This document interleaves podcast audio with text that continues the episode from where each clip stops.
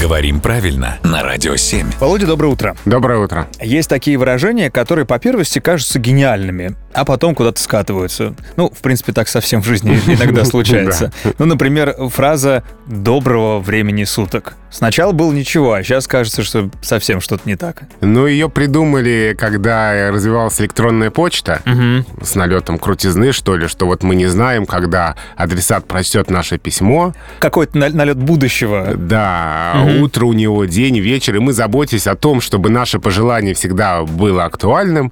а, Мы пишем «доброго времени суток». Так, А, но на самом деле фраза сама по себе для русского языка ненормальная, потому что там употребляется родительный падеж, а родительный падеж для русского языка — это прощание.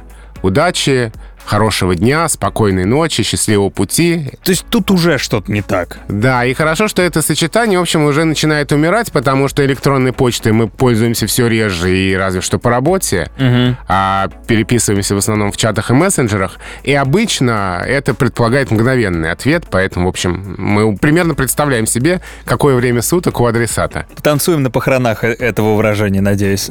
Да, очень хочется. Спасибо, Володь.